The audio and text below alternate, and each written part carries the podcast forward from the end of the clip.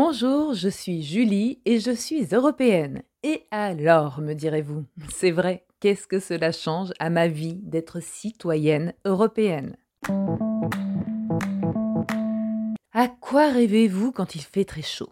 Peut-être comme moi, à vous rafraîchir dans la mer, dans un lac ou dans une petite rivière près de chez vous.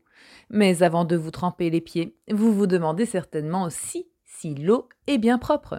Et en Europe, bonne nouvelle, près de 86% des zones de baignade analysées ont été jugées de qualité excellente. Bon, en France et en Belgique, on se situe 10% en dessous de la moyenne européenne.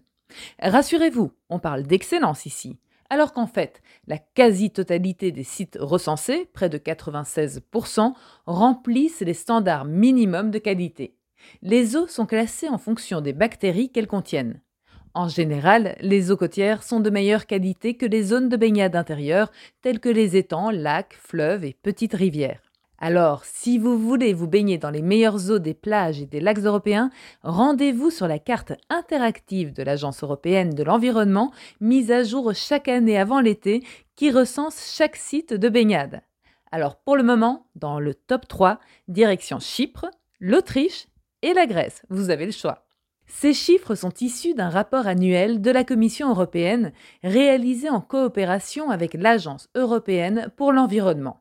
Ce bilan de la qualité des eaux de baignade, pays par pays, analyse et surveille plus de 20 000 zones au total. Mais quel est vraiment l'intérêt de ce rapport annuel?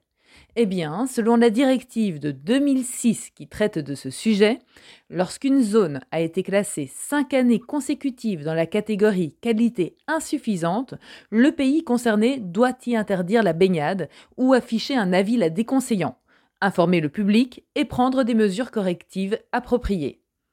Ces dix dernières années, la proportion des eaux de baignade d'une qualité insuffisante a chuté et reste stable depuis 2015. En 2022, ces eaux ne représentaient que 1,5% de l'ensemble des eaux de baignade dans l'UE. Bref, avec cette directive, l'Europe veille à protéger la qualité de l'environnement et de la santé humaine.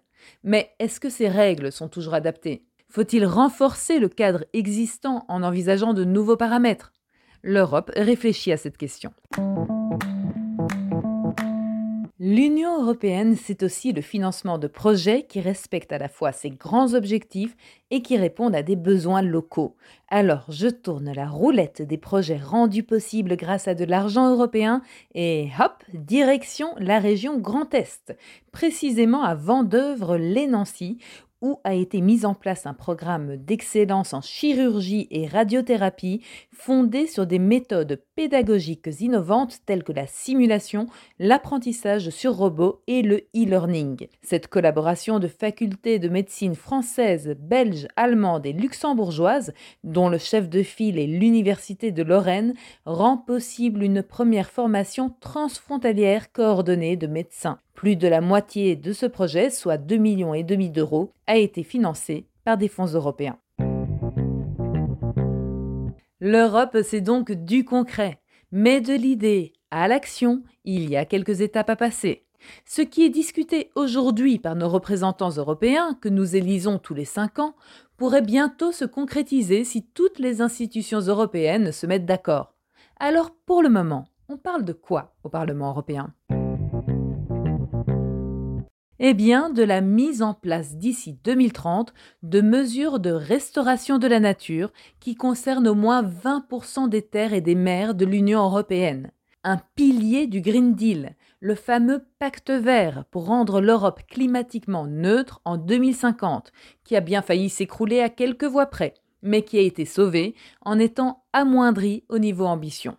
Cela reste un grand pas pour l'environnement car cette restauration des écosystèmes est essentielle pour lutter contre le changement climatique et la perte de biodiversité. Voilà, j'espère que vous avez aimé écouter cet épisode. Je vous invite à laisser un avis, des étoiles ou des cœurs sur la plateforme d'écoute que vous utilisez et surtout pensez à le partager à ceux qui pourraient intéresser. Je vous remercie de m'avoir écouté jusqu'au bout et je vous donne rendez-vous la semaine prochaine pour parler d'Europe concrètement.